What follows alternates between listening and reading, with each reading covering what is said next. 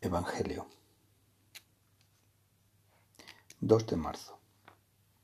Tomo segundo, Salterio, cuarta semana, miércoles de ceniza, Santos, Ceada, Troadio, ayuno y abstinencia, tiempo de cuaresma. Dice el Papa Francisco, al comienzo de la cuaresma nos hará bien a todos nosotros pedir la gracia conservar la memoria de todo lo que el Señor ha hecho en vida. Cómo me ha querido, cómo me ha amado. He aquí pues el significado de las expresiones mira hacia atrás, que no es lo mismo que vuelve hacia atrás.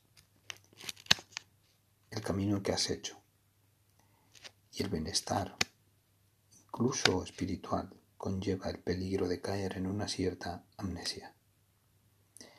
Precisamente en este momento cuando el corazón comienza a retroceder, porque no escucha la voz de su propio corazón, la memoria.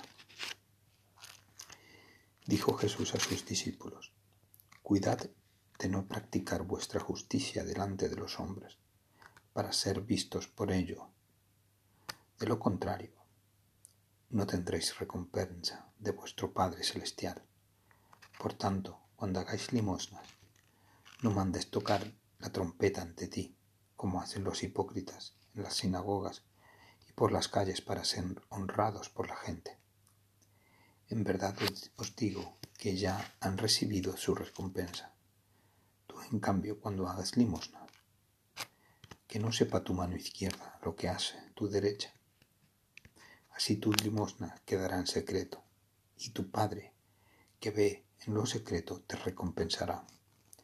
Cuando oréis, no seáis como los hipócritas a quienes les gusta orar de pie en las sinagogas y en las esquinas de las plazas, para que los vean los hombres. En verdad os digo que ya han recibido su recompensa. Tú, en cambio, no ores.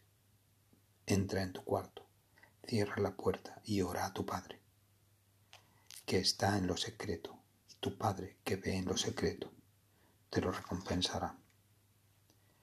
Cuando ayudéis, no pongáis cara triste, como los hipócritas que desfiguran sus rostros para hacer ver a los hombres que ayunan. En verdad os digo que ya han recibido su paga. Tú, en cambio, cuando ayunes, perfúmate la cabeza y lávate la cara, para que tu ayuno lo note no la gente, sino tu Padre, que está en lo escondido, y tu Padre que ve en lo escondido, te recompensará. Oración. Señor, hoy comienza el camino de la cuaresma.